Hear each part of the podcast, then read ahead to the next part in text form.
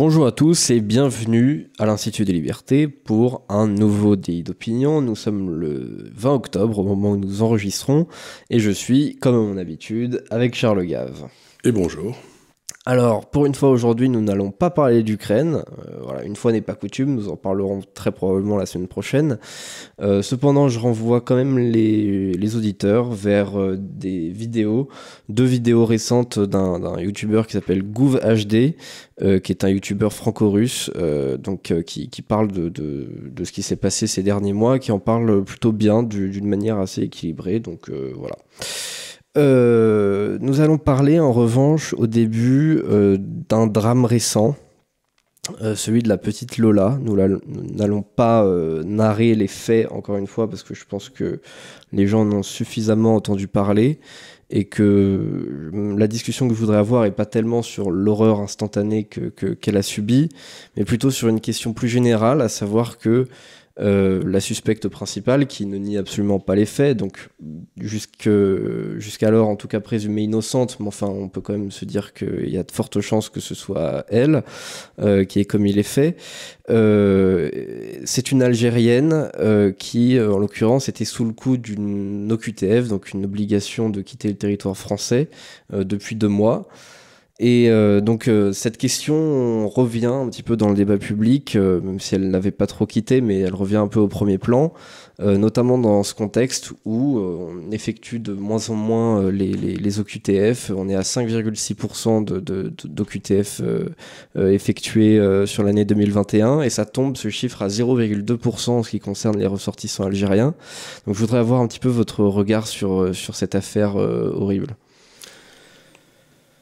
Écoutez, il y, a des, il y a des sujets sur lesquels il est euh, difficile de s'exprimer. Celui-là en est un. Mais je vais, je vais faire une remarque de principe. Euh, je n'aime pas quand dans une société, on se livre à la recherche effrénée du bouc émissaire. Euh, nous avons d'énormes problèmes en France. Et il me semble qu'une partie de la population, ce qui me gêne énormément, euh, cherche à faire peser la responsabilité de la plus grosse partie de ces problèmes sur, mettons, les Algériens, les Tunisiens, les Marocains ou je ne sais quoi.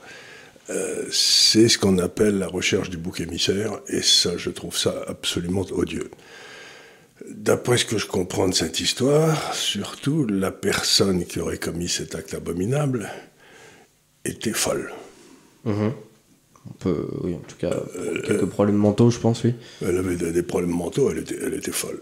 Et euh, donc, il s'agit d'un crime qui a été commis par une folle sur une victime innocente, bien sûr. Et euh, c'est simplement dommage qu'elle n'ait pas été expulsée. Mais et je vais essayer de peser mes mots. Euh, il y a un certain nombre de crimes qui ont été commis par des gens d'Afrique du Nord. Ça n'est pas pour ça que ce, ce crime-là ne me semble pas être un crime de nature religieuse. Non, non.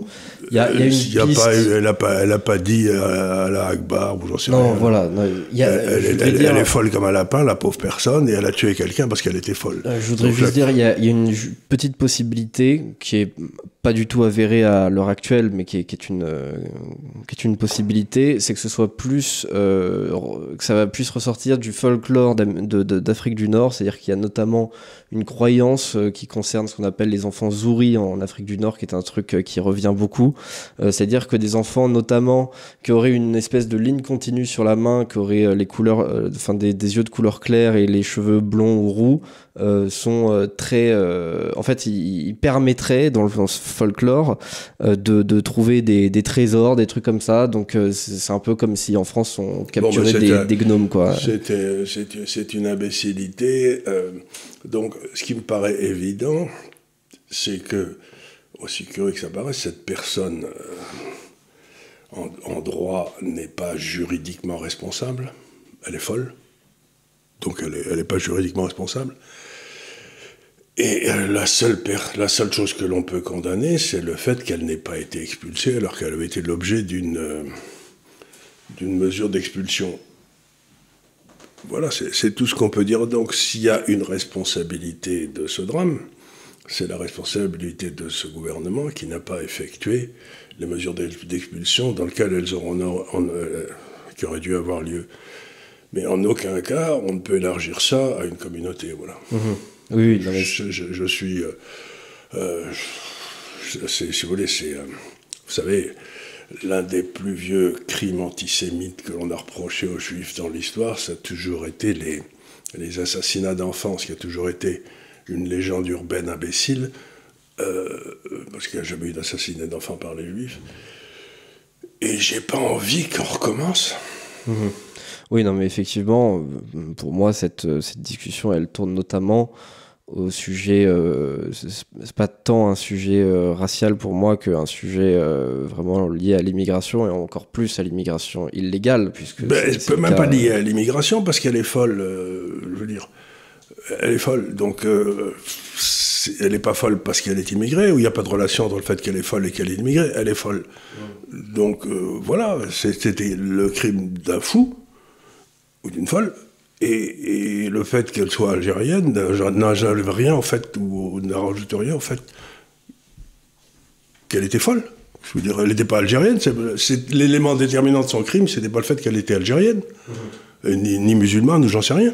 Je sais même pas si elle pratiquait la religion musulmane, d'ailleurs. Donc, encore une fois, euh, il faut éviter de faire des amalgames dans tous les sens. Là, c'est une responsabilité du gouvernement qui n'a pas été exercée, et normalement, le ministre de l'Intérieur aurait dû donner sa, donner sa démission, puis voilà, c'est tout. Oui, alors effectivement, il faut, il faut rappeler que, alors déjà en 2017, les, les, les exécutions euh, d'OQTF, elles étaient déjà assez basses, euh, et que dans, alors dans une interview à Valeurs Actuelles en 2019, euh, le président disait vouloir atteindre les 100% du respect des OQTF d'ici la fin de son mandat. Donc, on aurait aimé qu'il fasse, qu'il fasse à moitié. Oui, déjà, on aurait aimé qu'il fasse la moitié. C'est déjà, pas mal. déjà pas mal. Et d'ailleurs, c'est le cas en Allemagne. Donc, il y a beaucoup de gens qui nous disent oui, mais c'est en fait c'est impossible à faire respecter à cause des laissés-passer consulaires, etc. Donc, en fait, on est on est censé se dire oh bon bah d'accord, c'est pas possible, donc euh, on laisse tomber.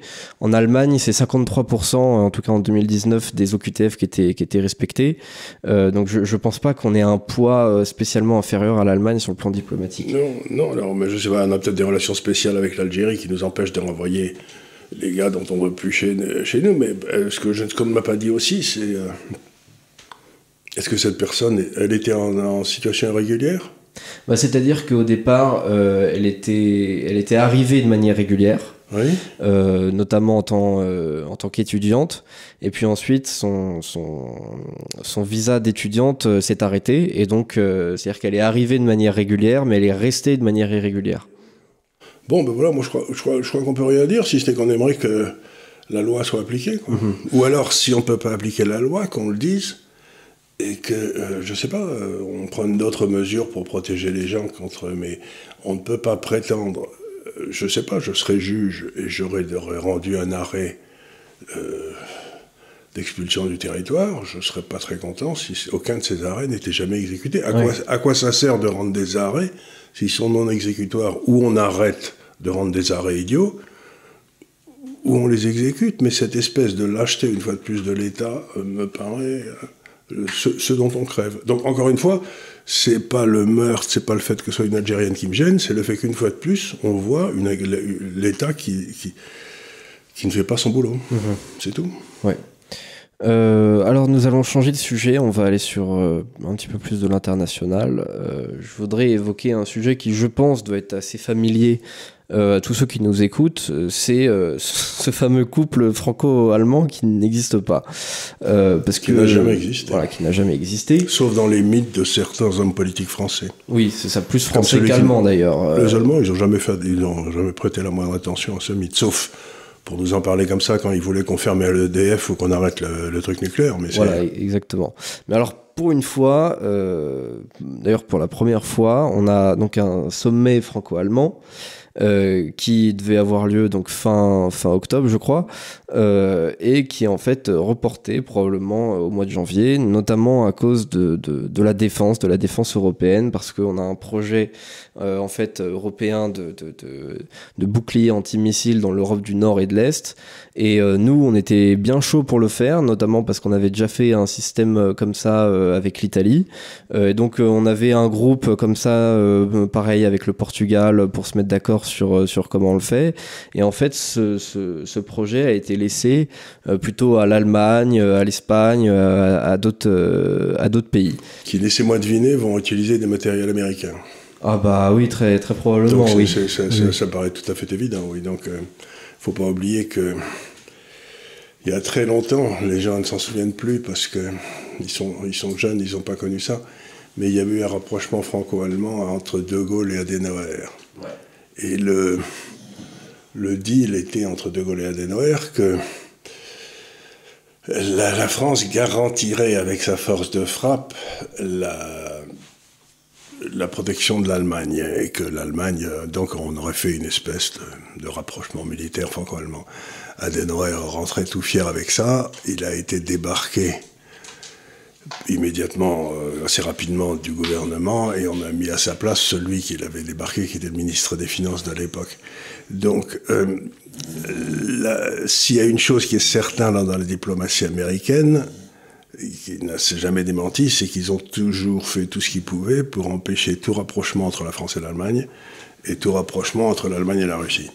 Ça, c'est les deux constantes de cette diplomatie, c'est-à-dire que les Allemands, au moment important, se sont toujours couchés et ont toujours acheté les matériels militaires allemands plutôt que, que d'assaut, etc. Et ce qui est d'extraordinaire, c'est qu'avec le président qu'on a, je sais que toute une partie de notre industrie, en particulier pour les avions de chasse et tout, on est en train de partager avec les Allemands pour qu'ils puissent bâtir une partie de nos avions de chasse et tout. Donc je ne comprends pas cette fureur de la France à vendre ces espèces, à vendre pour une bouchée de pain ces, ces- ces produits technologiques de la plus haute technologie au profit de l'Allemagne qui, à chaque occasion, en profite pour nous trahir. Tout à fait, parce que d'ailleurs, je crois que c'est fini maintenant, les Eurofighters, les trucs comme ça. euh, oui, on s'était mis d'accord, et puis au final, euh, en fait, on. S'est rien passé. Ouais. Voilà, donc euh, c'est quand même assez intéressant. Mais il y a eu transferts des technologies de la France à l'Allemagne, une fois Oui. de plus. Voilà, c'est ça. Donc euh, on prend, en fait, on leur file nos technologies, c'est-à-dire en fait on leur file énormément de choses. On avait même discuté à une époque, et d'ailleurs je pense que c'est, enfin c'est en suspens, euh, mais on avait discuté à une époque, en- notamment en 2019, euh, de l'idée de partager notre siège au siège de sécurité Oui. euh, au Conseil de l'O- de l'ONU, au Ah, Conseil il, de manque- sécurité. il manquerait, il manquerait plus que ça, oui. Voilà, euh, on avait parlé de le, de le- de le partager avec l'Allemagne, Ou de le donner avec à l'Union européenne, ouais. Euh, donc, euh, J'imagine Mme Madame van der Leyen euh, exerçant ce droit à la- aux Nations Unies, ce serait d'une gaieté folle. Voilà, donc c'est quand même assez intéressant parce que nous avons. enfin, Il faut bien que les gens se rendent compte qu'il y a, que le personnel politique allemand a été imposé pendant très longtemps, euh, choisi, sélectionné euh, par les États-Unis. Oui, tout à fait. Et, et que donc, euh, le personnel politique allemand ne représente pas les intérêts de l'Allemagne éternelle. Il représente les intérêts Américain en Europe. américains en Europe. Donc, ce mythe franco-allemand, c'est encore une de ces calembredaines que les Français euh, euh, aiment agiter pour se donner l'impression qu'ils existent dans le concert des nations, mais il vaudrait mieux une France toute seule qu'une France qui se croit alliée à l'Allemagne et que l'Allemagne trahit à chaque, à chaque, chaque, chaque, à chaque, chaque, chaque occasion. Ça fait, je sais pas, ça doit être dans ma vie, ça doit être la dixième fois qu'au moment de choisir entre l'Allemagne, entre la France et les États-Unis, les Allemands, le gouvernement allemand choisit toujours les États-Unis. Oui, c'est vrai. C'est-à-dire que effectivement, euh, si on regarde euh, quand on sort de, de, la Seconde Guerre mondiale, la France a énormément d'avantages par rapport à d'autres pays euh, européens et notamment euh, l'Allemagne. Et tout, toute l'histoire de la diplomatie franco-allemande et franco-européenne, en tout cas jus- jusque-là, et ça va probablement continuer un moment, c'est de nous retirer chacun euh, de nos avantages comparatifs. Et qu'on se laisse faire. Voilà, notre, euh, donc notre politique agricole, euh, notre, La politique agricole a été faite euh, parce que la France avait le meilleur territoire agricole. Et puis ensuite, on a vu ça avec le avec l'EDF, où on avait notre propre indépendance énergétique. Voilà. On a vendu ça. Enfin, il n'y a, pas un endroit où on s'est pas vendu corps et, corps et bien. C'est ça. Et le, le dernier avantage comparatif qu'on avait, c'est surtout la diplomatie avec notre siège euh, à l'ONU, euh, mais c'est aussi euh, notre force, comment dire, nucléaire, mais de manière plus générale militaire. Mhm. Euh, et là, l'Allemagne euh, donc euh, avait débloqué il y a quelques mois 100 milliards pour moderniser son armée. Et justement, ils sont en train d'essayer de nous empêcher, nous, de, prendre le, de prendre le lead en quelque sorte de, de, l'armée européenne, si tant est qu'elle puisse exister à l'avenir. elle n'existera jamais. Mais il faut se souvenir aussi que quand il y avait les, les incidents en Serbie avec la rupture de la Yougoslavie, etc., la France avait, pour des raisons historiques et, bien compréhensibles, avait toujours soutenu la Serbie et que dans le moment où ça commençait à barder, l'Allemagne a soutenu la Croatie, qui était le, le truc qui les avait soutenus dans les années 39-40 avec Hitler. Donc, si vous voulez, euh, il y a quand même des trucs dans la diplomatie allemande euh, qui, qui rappelle quelques moments. qui rappellent quelques qui en- encombrants et euh, ça n'a pas l'air de les, gê- de les gêner, eux, mais moi, il me semble que leur dire que non, c'est pas possible, et puis, et puis c'est tout, quoi. Donc, quand je vois l'Allemagne, je ne. Je n'ai pas le sentiment d'un pays ami. Oui, bah, c'est-à-dire que c'est c'est tout autre. Et alors qu'on est allié avec eux très étroitement, par contre, j'ai beaucoup vécu en Angleterre, et les Anglais, ils sont gentils. Ça paraît, ça paraît sévère ce que je vais dire, mais euh, les, Anglais, les Anglais euh, la presse nous tire de, la presse populaire nous tire dessus à boulet rouge et tout. Mais si j'ose dire, j'ai jamais senti d'hostilité. Bon, ils font ça pour rigoler, quoi. Ça, quelque part, ça les amuse, parce que ça rappelle le bon vieux temps du Moyen-Âge, où on se mettait sur la gueule et on était les deux seuls qui comptaient. L'Allemagne, j'ai pas cette sensation. Bah, c'est-à-dire que c'est tout à notre honneur d'avoir tenté un rapprochement avec l'Allemagne, parce que c'était, oui, mais il y avait des conditions. euh, C'était les conditions entre De Gaulle et, Voilà, c'est ça. et Adenauer, c'était grosso modo que la, la- la- que, pff, entre le siège à l'ONU plus la force de frappe, De Gaulle se disait l'Allemagne peut peut-être nous confier sa, sa sécurité. Et effectivement, c'était à l'époque, ça se comprend tout à fait. On peut imaginer euh, dans, dans le contexte. le de- monde du- aurait été différent. Voilà, euh, dans le contexte du début de la construction européenne, on n'avait pas encore euh, forcément, euh, on n'était pas sûr d'avoir des von der Leyen, etc. à la tête de, de l'Europe. Mais ça n'existait pas, il n'y avait pas de pouvoir politique, c'était un ça, secrétariat. voilà, tout à fait, c'était une Europe des, des nations, c'est-à-dire c'était une construction, comment dire, inter, intergouvernementale, mais euh, on avait cet espoir qui était tout à fait fondé de se dire on va avoir une espèce de construction européenne à la, à la tête de laquelle sera la France. Et ce que disait De Gaulle, dont on ne se souvient pas de ça, ça allait de, de, l'Espagne à Vladivostok, c'est-à-dire dans cette euh, construction européenne à laquelle songeait De Gaulle, ben, il y avait la Russie. Oui, tout à fait. Parce Il, qu'il avait, il avait dit que la Russie euh, boirait le socialisme comme le, le communisme, boulevard, euh, pour- boit comme l'encre. le, le- le boulevard pour l'encre, c'est Ouais. ça. Donc, derrière ça, il y avait donc un désir de recréer, par l'intermédiaire des différentes puissances qui étaient là en Europe, une espèce de euh, d'Europe des nations qui, euh, en elle-même puissante, quoi. C'était oui, un peu et qui est un contre-pouvoir euh, qui était un vrai à la- à la pouvoir puissance américaine, américaine. et qui aurait été un vrai contre-pouvoir. Et, et le- s'il n'y avait pas eu.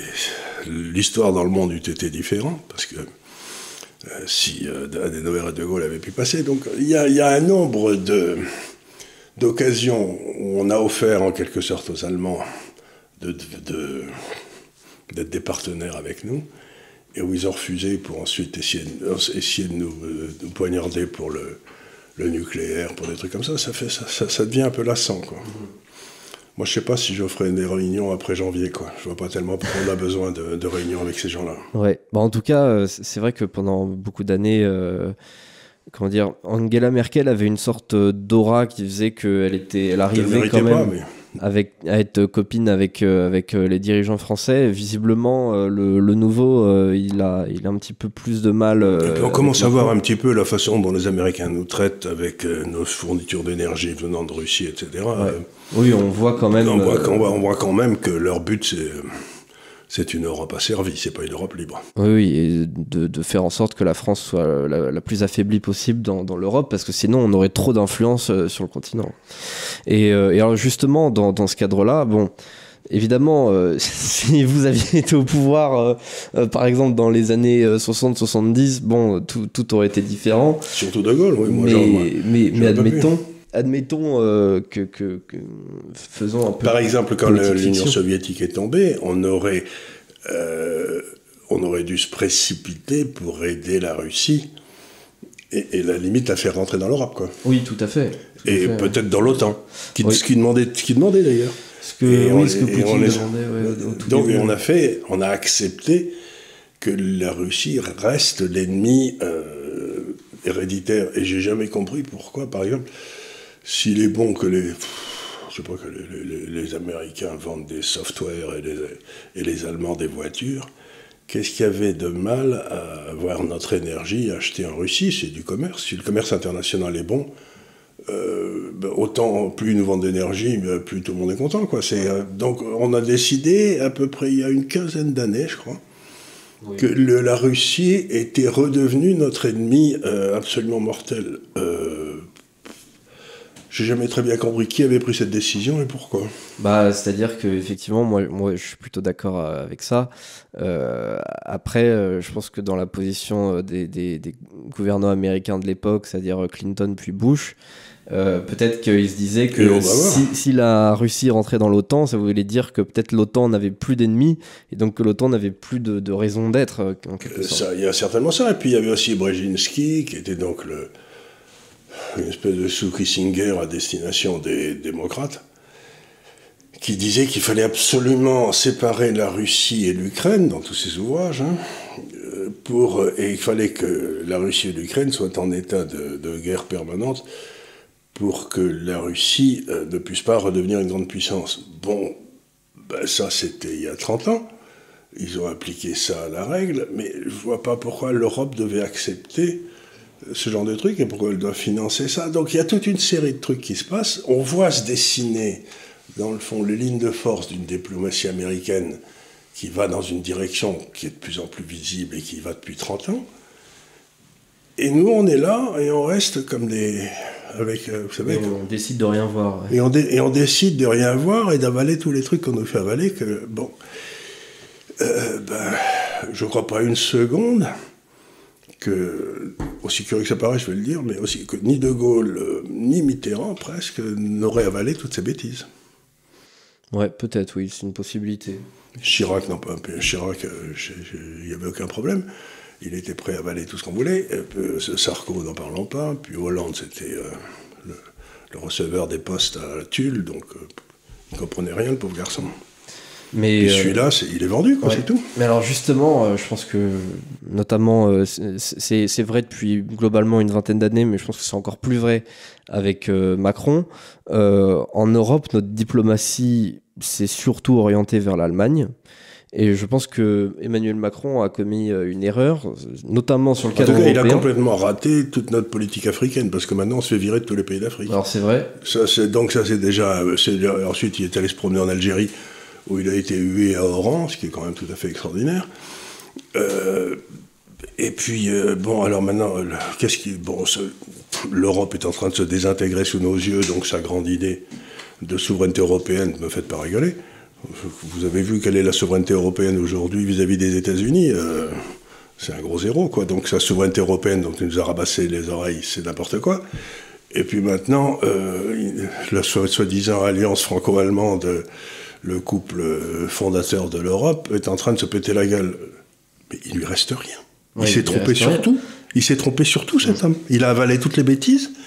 Il est, il est à peu près aussi intelligent que quand il nous annonçait qu'il fallait fermer la moitié des centrales nucléaires. Mm. C'était il y a deux ans. Et maintenant, il faut en rouvrir. Mais c'était il y a deux ans. Donc, si vous voulez, c'est un type qui est d'une.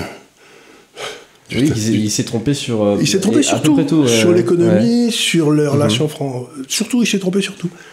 Et donc, je suis quand même un peu atterré de voir qu'après, euh, je sais pas, mais alors, est-ce que là, la position, euh, vu, la position que la France a actuellement, est-ce qu'il ne faudrait pas essayer de. Mais qu'est-ce que c'est la position de la France actuellement? Bah Justement, là, on s'isole de plus en plus, alors même que Macron fait tout pour paraître comme le bon élève européen, se faire copain avec l'Allemagne, etc. Mais je me dis, est-ce que là, c'est pas le moment peut-être de. Parce que ça, c'est très euh, macronien, ça. Euh, il s'était frité notamment avec l'Italie quand. comment s'appelle-t-il? Salvini était ministre de l'Intérieur là-bas. C'est-à-dire que, évidemment, il n'y a aucun problème à euh, traiter des, des, relations internationales avec euh, des, des pays euh, mafieux, esclavagistes, quand c'est à l'autre bout du monde. En revanche, dès qu'il y a des petits désaccords politiques en Europe, là tout de suite, il faut les traiter comme des, comme des adversaires. Et donc, on s'était frité avec l'Italie. on n'est pas non plus hyper copains avec, avec la Pologne, avec les pays baltes, etc. Alors que bah, historiquement, quand même, l'amitié franco-polonaise, c'est quand même quelque chose. je me dis, est-ce que c'est pas le moment quand même de faire abstraction de tout ça euh, d'essayer de, se rapprocher notamment du groupe de Visegrad qui, qui, se sent euh, très visé par euh, le conflit ukrainien puisque ils ben, sont un peu en Visegrad, qu'est-ce que c'est Qu'est-ce que c'est quand vous regardez le groupe de Visegrad auquel vous faites allusion? C'est l'ancienne Autriche-Hongrie, c'est tout. L'Autriche-Hongrie, elle était là depuis la nuit des temps pour, pour nous protéger contre les Turcs et contre les Russes, ce qu'ils ont fait avec beaucoup de talent. Hein.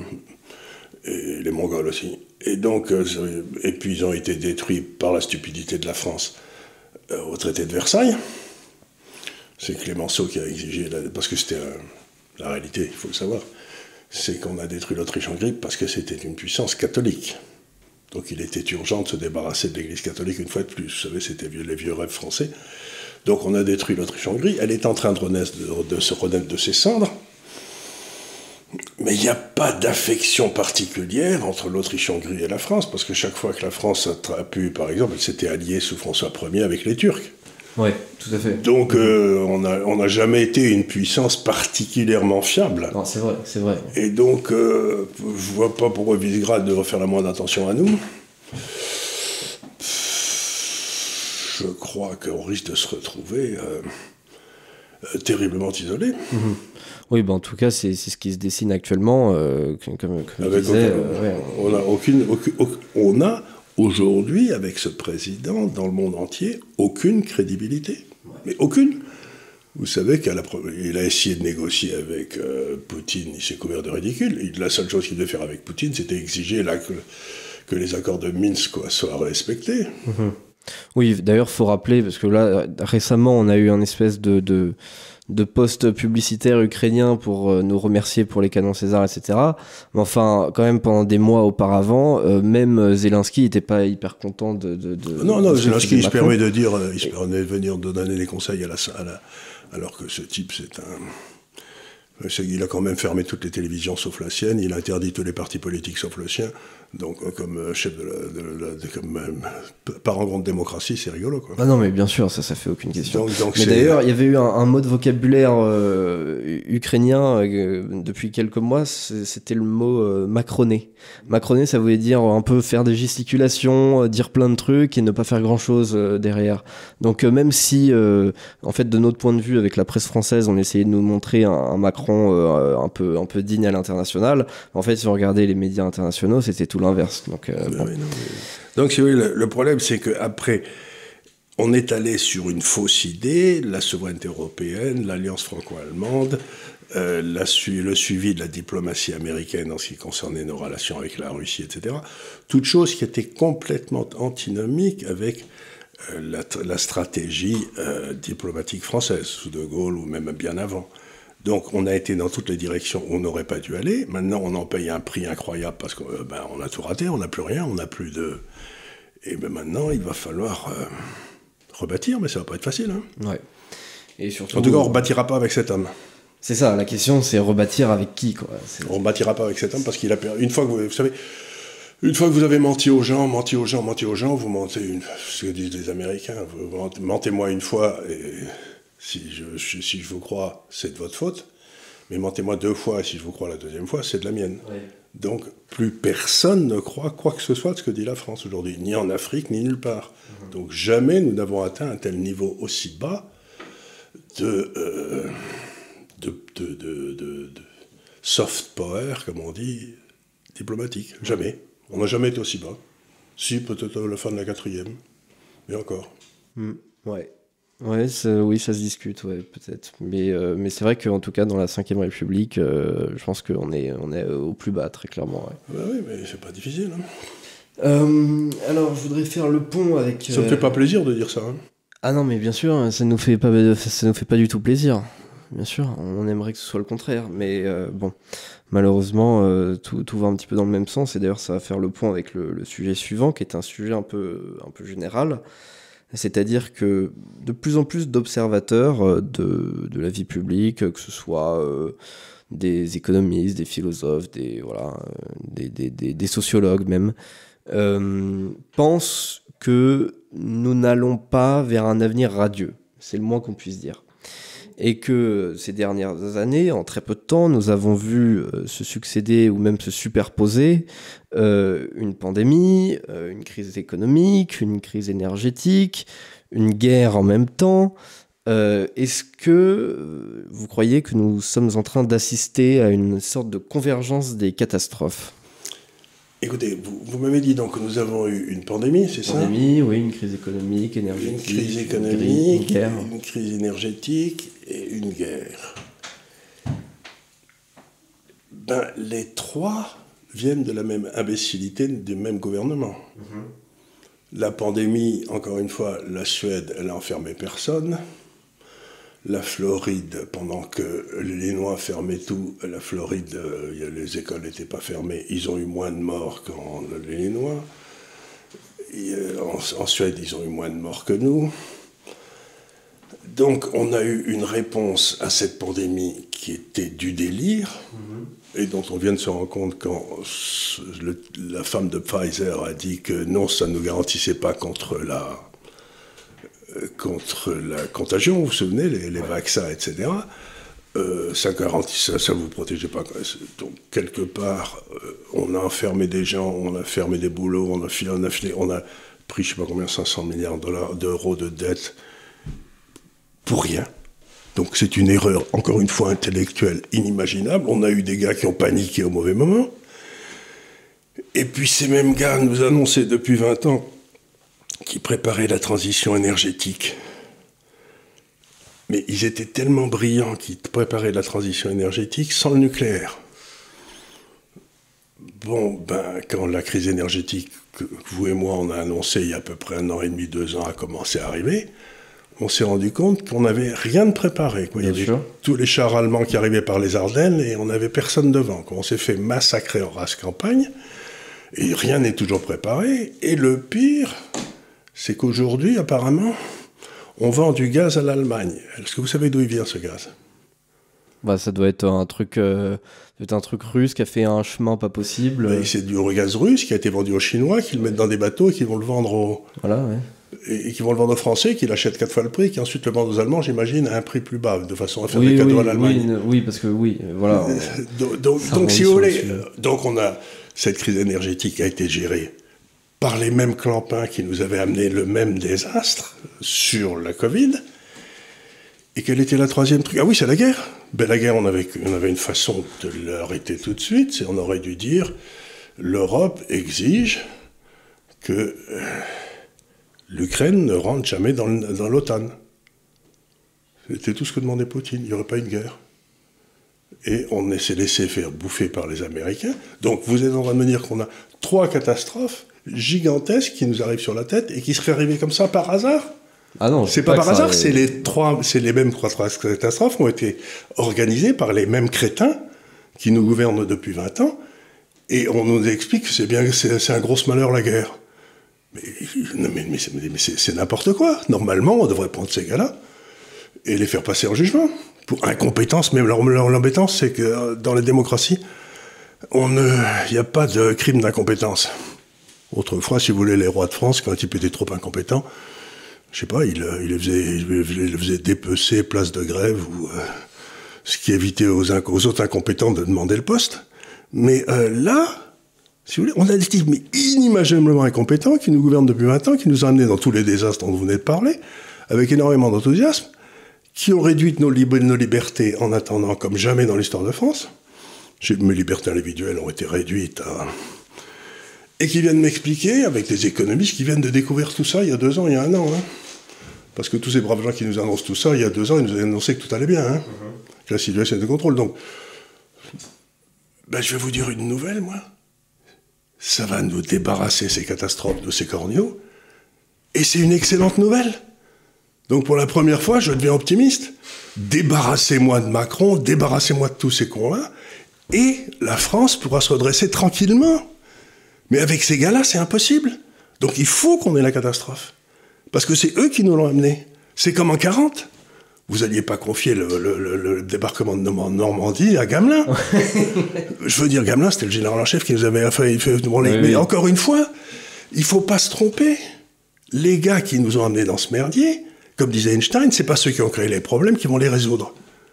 Donc la seule solution, c'est de se débarrasser de toute cette classe et puis, on verra ce qu'on fait après. Mais avec cette classe, c'est sans espoir.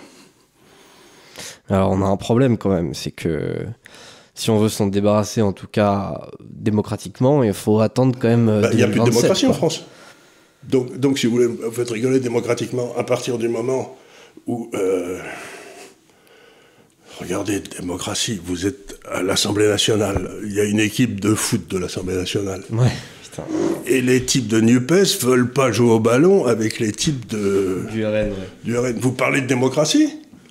Mais c'est, les types de NUPES, ils devraient être déclarés inéligibles. Parce que où le, Rassemblement national est un parti illégal. Oui. Et dans ce cas-là, il n'a rien à faire à l'Assemblée nationale, où il est légal et les autres doivent le respecter. Il ne faut qu'exprimer le vote des. Donc, encore une fois, on se fait bourrer le mou par des gens qui ne respectent pas la démocratie. Donc la première des choses, c'est qu'il faut se débarrasser de ces gens-là. Et le NUPES, c'est l'allié objectif de Macron. C'est vrai, moi je suis, d'accord avec, euh, avec Donc si vous voulez, encore une fois, bon, ben, si les Français ne sont pas capables de se débarrasser de ces bons à rien, ben, on se retrouvera dans la situation de l'Argentine, avec une élite absolument abominable, qui a amené l'Argentine de niveau de vie le plus élevé du monde en 1945, un pays sous-développé où tout le monde crève de faim aujourd'hui, alors qu'ils ont tout, que c'est un pays merveilleux. Et eh ben, ou on se débarrasse de ces gens-là, ou on va devenir l'Argentine. Ben, c'est bien triste, mon pauvre monsieur, mais que celui que j'y fasse? On, mais aura, alors, on aura des joueurs de foot. Mais alors comment Parce que euh, il faut dans, dans, ce contexte, il faut des barricades. Euh, il faut, faut pas que ça rigole, quoi. Ben, c'est comme en France, on a toujours eu cette même classe qui revenait, quel que soit le, le, parti au pouvoir. Il faut relire le Tocqueville là-dessus, il vous explique ça très bien. Dans l'Ancien Régime et la Révolution, il vous explique comment dans le fond, euh, rien n'a changé au ministère des Finances, euh, que ce soit le roi, l'empereur ou n'importe qui. ils étaient tous, tous en train de marcher dans le même sens, c'est-à-dire l'agrandissement de leur propre pouvoir. Eh bien, oui, souvent en France, ça s'est terminé à coup de fourche. Ben, c'est peut-être la solution. Hein. Ouais, peut-être. Peut-être, mais alors. Euh, je n'appelle pas pour ça on est couture, mais à partir du moment où vous avez un système qui est monté, qui a une classe, qui a bloqué toutes les choses de pouvoir, on est la situation de l'Union soviétique. Euh, il n'y a plus de façon pour le peuple de s'exprimer autrement qu'en faisant, sauter cette classe complètement. Mhm.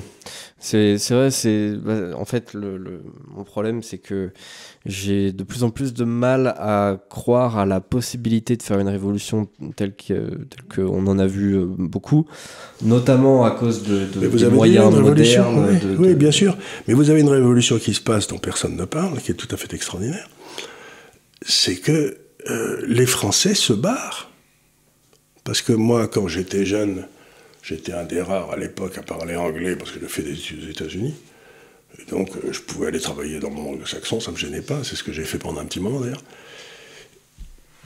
Mais aujourd'hui, vous allez par exemple euh, dans la City, il n'y a que des Gaulois.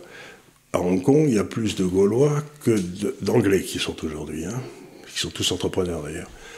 Vous allez à Miami, il n'y a que des Français. Vous allez dans la Silicon Valley, il n'y a que des Français. Donc vous trouvez, une, vous trouvez que dans le fond, toutes les forces vives de la France se barrent.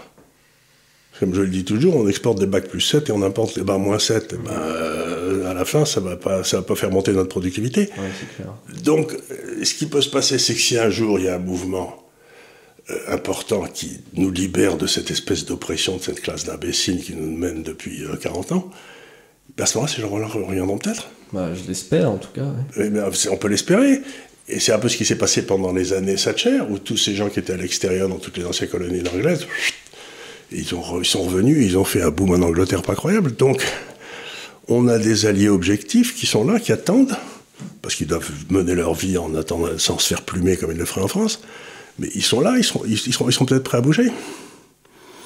Mais cette classe-là, et la première mesure qu'il faudra prendre, c'est rendre le fonctionnaire inéligible. Vous avez le droit de vous présenter, mais à ce moment-là, vous donnez votre démission de la fonction publique pour toujours. Ouais.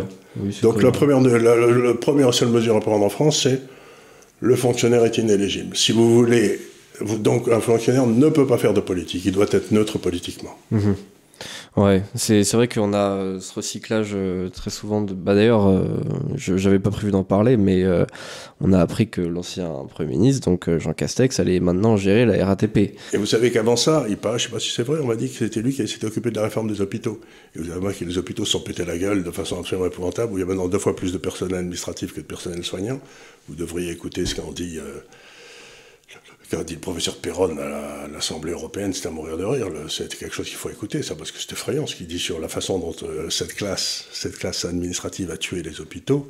C'est tout à fait étonnant. Et on voit comment ils ont tué toute, la, toute, toute l'économie française, ils ont fait pareil. Hein. Ouais. Je sais plus quel est le pourcentage exact, euh, mais il y a un pourcentage, ça dure 60%, un truc comme ça, de, de 60% du personnel euh, hospitalier n'a jamais vu un malade. c'est exactement ça. Euh, et, donc, ce qui, maintenant, ce qui va se passer, c'est quand ils seront à 100%, il n'y aura plus du tout de malades parce que ben, ne saura pas les soigner.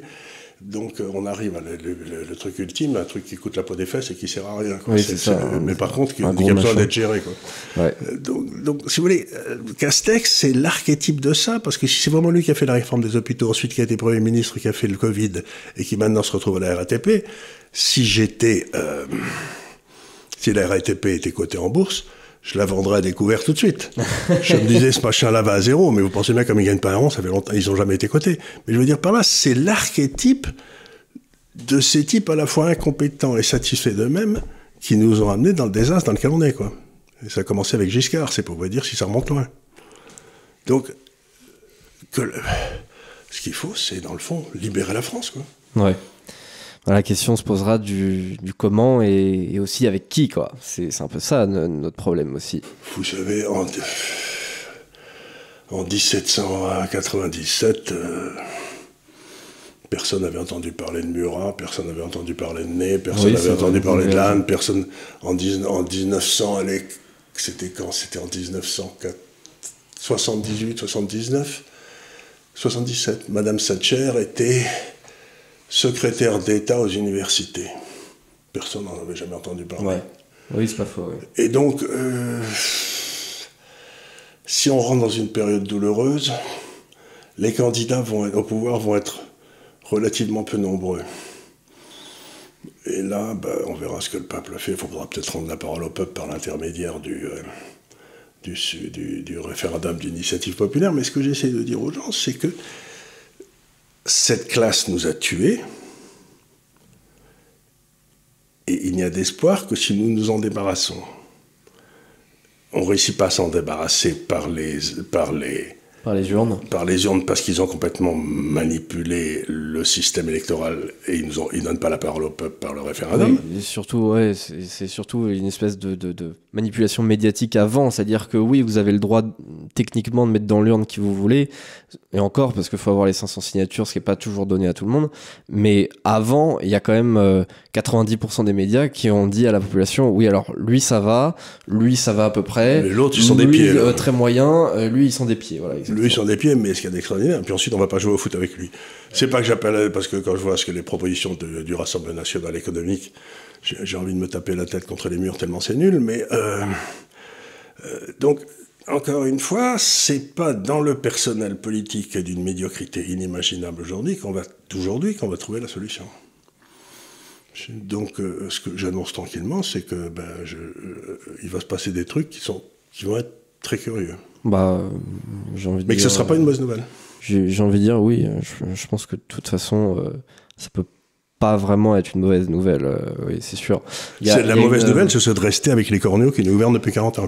Il y, y, a une citation de Lénine, une fois n'est pas coutume, que, que, que j'aime bien citer, que j'avais cité, on en avait parlé dans ma dernière émission qui était avec Jordan et Thaïs, que j'invite tout le monde à aller regarder. Euh, c'est euh, l'imprévu dans l'histoire. C'est-à-dire que je me souviens notamment d'une citation de Lénine qui discutait avec, euh, avec des communistes. Donc c'était une espèce de petite, de petite réunion communiste. C'était à Zurich d'ailleurs, donc c'est un peu drôle parce que c'était en Suisse. Mais on est en 1917 et on est euh, un truc genre 7 ou 8 semaines avant la, révolution. Et il dit euh, à, tout, à tous ses disciples communistes il dit nous on est les vieux euh, nous on connaîtra pas la révolution mais tout ce qu'on fait c'est aussi pour l'avenir c'est pour nos enfants etc donc nous on verra jamais advenir le, le, le, grand soir. Mais enfin on le fait quand même. Et en fait quelques semaines plus tard 2-3 mois plus tard c'était fait. Avec l'aide de qui? Bah, avec l'aide peut-être un petit peu d'argent américain. Euh. Non, mais c'était l'aide des Allemands qui ont fait passer Lénine en wagon plombé pour foutre le merdier en Russie. Ah oui, oui, c'est vrai, c'est vrai. Donc il faut pas se tromper, c'était euh, ceux qui nous ont amené le communisme en Russie. Oui, c'est vrai que c'est. Oui, j'avais oublié cette histoire. Oui, c'est oui, avec l'aide des Allemands, oui, encore eux. Oui, ils, sont, ils sont dans tous les bons coups, ouais. Oui, oui.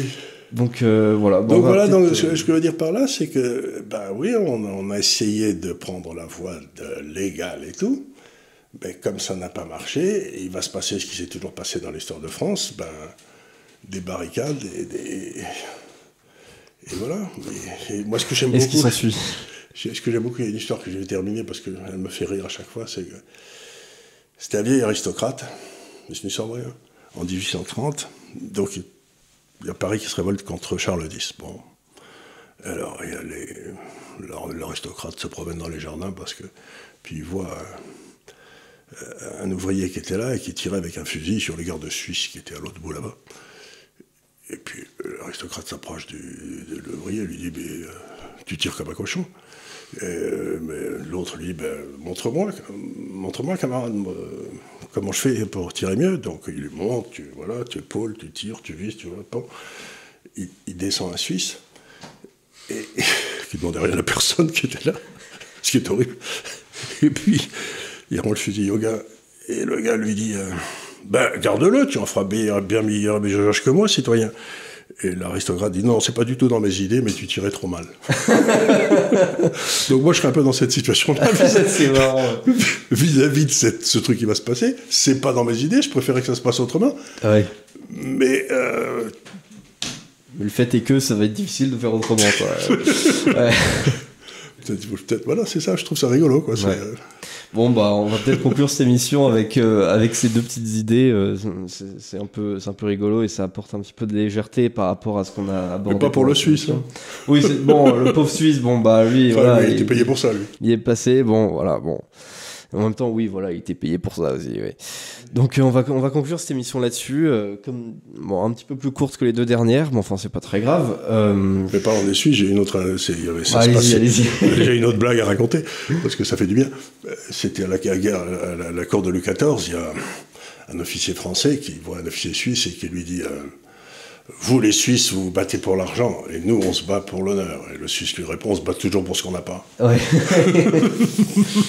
elle est connue celle-là, oui, je la connais. Très bien. On se bat toujours pour ce dont on manque. Euh, je voudrais donc euh, remercier bah, tous nos auditeurs. Hein. On a passé 200 000. On a passé les 200 000, oui. D'ailleurs, en route vers 300 000 et puis un million. Allez. Oui, c'était déjà le cas d'ailleurs la semaine dernière. On, bah, to the moon, hein, on, a envie de dire. To the moon, euh, emmenez-nous au million. Euh, donc, partagez la vidéo. Je pense que c'est vraiment peut-être le meilleur moyen de nous soutenir. Euh, partagez la vidéo, euh, abonnez-vous à tous nos comptes. Euh, donc on est présent sur Twitter, on est présent sur Instagram. D'ailleurs, je voudrais dire à ce sujet, le compte sur Instagram Institut des Libertés a été renommé en Charles Gave. Ah, tiens, donc, ah oui, pour que les gens sachent qui est Voilà, parce qu'en fait, on personnalise un petit peu plus le truc autour de vous. C'est culte de la personnalité. Là, voilà, c'est voilà, il y a un petit culte de la personnalité euh, interne à l'Institut des Libertés. Euh, on est trois, alors évidemment. Euh. Bon, forcément, oui, c'est sûr. en même temps, c'est pas faux que les, les, enfin, tous les extraits qui étaient sur le compte, en fait, c'était des extraits de vous, donc en même temps, c'est sûr que c'est cohérent. et d'ailleurs, il y, a eu une bonne petite vague d'abonnements suite suite au renommage de, de, ce compte. donc c'est intéressant, les, les, gens vous aiment beaucoup. Et, et donc on est présent aussi sur TikTok, on est présent sur Facebook aussi, où il y a. TikTok c'est bien parce qu'on me voit, puis on voit une femme à poil, et puis on ça, change. Oui, c'est très hétéroclite. on, sait, sait pas trop à quoi s'attendre. Euh, mais enfin voilà. Et euh, je, alors ça va peut-être se faire dans les prochaines semaines. C'est, on va, on va essayer de le faire euh, sur cette chaîne. Je pense qu'on va passer de temps en temps à des formats en direct. On va, on va essayer ah, de faire ça. avec des questions posées par les gens, ce sera intéressant. C'est ça. Il y aura, je pense, un petit peu plus de proximité avec les gens. on pourra réagir à, ce qui se fait en direct. J'ai vu des gens qui faisaient des questions qui déroulaient sur le côté. Le gars y avait un des deux qui disait les questions et l'autre qui répondait. Oui, ça, ça, se fait, oui. Euh, c'est bien ça. Donc on va, en tout cas, on va essayer de faire ça. Je pense. Euh, je, pense que les, les, gens aimeraient beaucoup. Et puis comme ça, en plus, comme surtout dans cette émission, on parle un petit peu d'actualité, etc. Ça permettra d'être vraiment très à la minute près. À la minute près, à la place d'être une semaine après. Voilà, c'est ça. On va être encore plus en avance que, que BFM euh, et, compagnie. Donc voilà, je, je, je, souhaite une bonne semaine à tout le monde et puis et à vous aussi. À bientôt. Merci encore. À bientôt pour un nouveau délit d'opinion.